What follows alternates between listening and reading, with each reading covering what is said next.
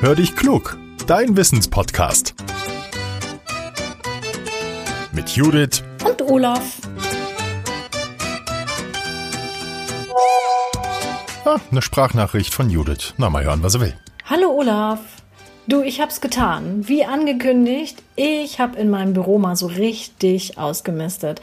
Ah, ich hatte einfach so viele alte Bücher, die ich schon so lange nicht mehr angeguckt habe, Aktenordner, ach, so viel Krimskrams. Aber jetzt sieht das in meinen Regalen wieder richtig ordentlich aus. Was ich allerdings festgestellt habe, als ich da so durch das ein oder andere Buch durchgeblättert habe, da habe ich bemerkt, also teils riechen die Seiten ja irgendwie so muffig. Kennst du das? Also ich habe mich so ein bisschen zurückversetzt gefühlt äh, in meine Studentenzeiten damals. Die Bücher aus der Bibliothek, die hatten auch immer mal so einen komischen äh, Geruch. Ähm, wie ich da so gestanden habe, habe ich mich dann gefragt, ja, pff, wo kommt das eigentlich her? Warum riechen alte Bücher muffig? Weißt du die Antwort?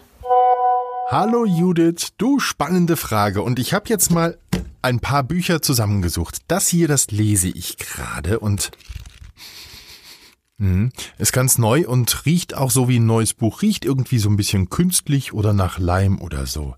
Das hier steht schon länger im Wohnzimmerregal. Mhm. Ja, riecht irgendwie anders, aber nicht unangenehm. Ja, und jetzt habe ich noch eins extra aus dem Keller geholt und Mhm. Ja, das ist alt, definitiv, das riecht man auch. Das riecht tatsächlich muffig. Experten wissen, wie das kommt. Sie sagen, Bücher bestehen ja bekanntlich aus Papier. Und Papier besteht aus pflanzlichen Fasern, den sogenannten Zellulosefasern. Es handelt sich also um ein ganz natürliches Produkt. Und Dinge aus der Natur halten nun mal nicht ewig. Irgendwann verfallen sie. Würden wir Papier einfach auf den Komposthaufen im Garten legen, dann würde es verrotten. So wie die anderen Dinge dort auch. Bakterien oder Pilze zum Beispiel sorgen dafür, dass sie zersetzt werden.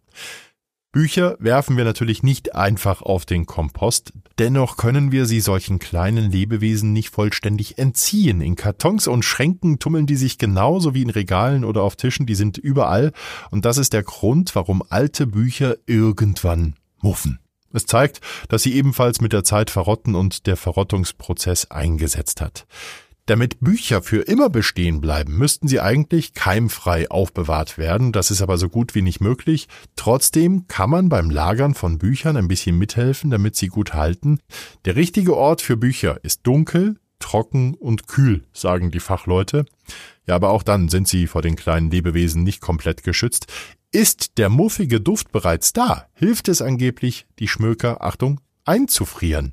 Aber jetzt nicht einfach so, Vorsicht, das Buch sollte schon zunächst in Zeitungspapier eingewickelt werden und kommt dann in eine Plastiktüte.